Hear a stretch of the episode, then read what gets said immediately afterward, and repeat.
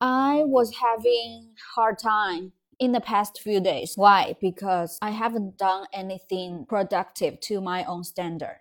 I haven't created any article, chapters of novel. I haven't I haven't written anything about anything I want to write. I have so many ideas, but I simply just uh, can implement all my ideas. I can just type them out. Ah, but the point is not that I fucked up the past few days. The point is when I fucked up, when I feel absolutely extremely low, every day I decided to take a walk at night. Take a slow walk could really help people clear their mind.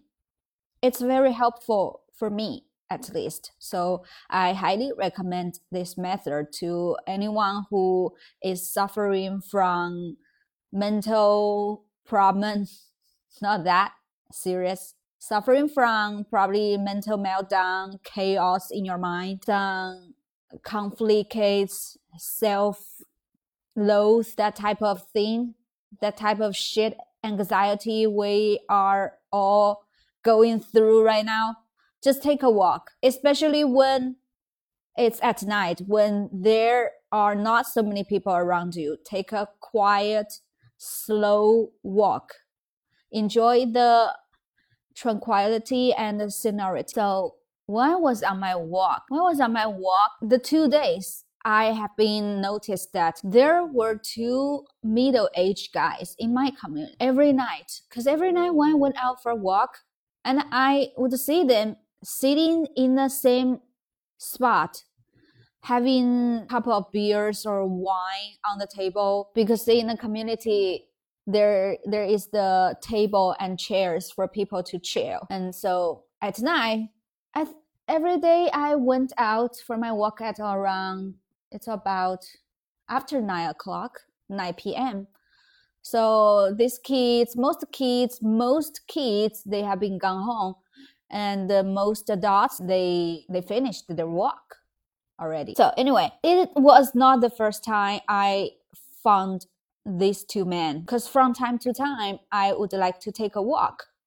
Before I saw them sitting there, enjoy beer and uh, having very very serious conversation since I always walk past by then, So I couldn't help overhearing what they are talking about. I remember one time, one night, their conversation was related to American army, American military, like how the American government they put high value on people's life, so they can't afford to risk losing the soldier's life in any battle. And last night, I overheard that they were talking about some, some historical events. Hey, they were talking some topic quite big.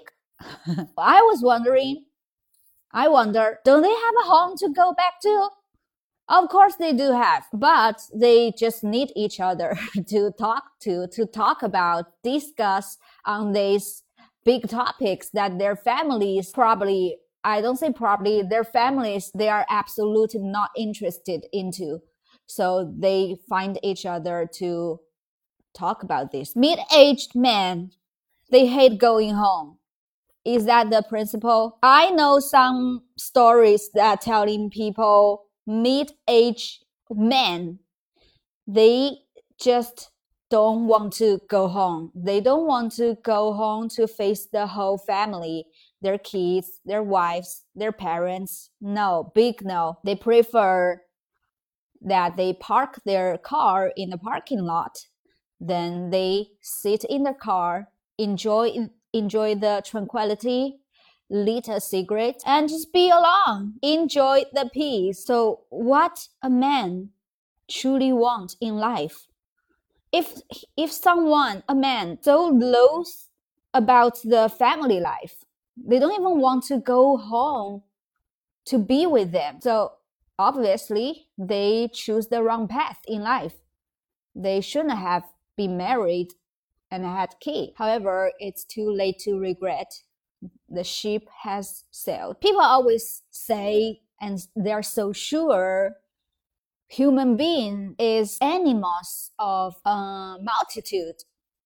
Like a human being loves love living together bunches of people getting together interact with each other every day 24 7 people say that but i don't think so people enjoy their solitude it's another topic i may talk about that in another today it's just uh, chit chatting okay another thing i observe when i walk it's in my community these dog people people who have dogs they have appointments like after nine o'clock p.m. They take their dogs out. They will get together, let their dogs play together. You know, spend some fun, happy time together. But it's a good thing. But I noticed that some people, some dog owners, mm, every time, like like a woman, she is walking her dog without leash because it's late at night. Not so many people in the community. It's safe for a dog to be free, running around a little bit. It's fine, totally fine with me. I'm not afraid of dogs. I am a dog lover. So, like last night, I saw a woman. She was walking her dog unleashed, so the dog was happily running around. And every time when I walk, walked kind of close to them, and the woman would start giving order to the dog, like, come back, come back, right now, come back, what are you doing? Sit down. Sit every time. I think one reason is that because the dog is unleashed, so she probably have the worry that the dog may offend me just in case I'm not a fan of dog. So I'm a, I would hate that a dog come close to me. So that she called the dog to come back to her and far away from me. But another reason I think dog owners or any people who have pets, when some people coming around, they just couldn't help the impulse to show that they have a control on their pet. Even me, I am prone to act like that in that way. I noticed that myself. Sometimes when like my parents come to my home or I have friends visit in my home and they see my cats, even my cats, they are not doing anything special, anything naughty. I would just call them around say, Hey, what are you doing? Don't do that. Come on, come here.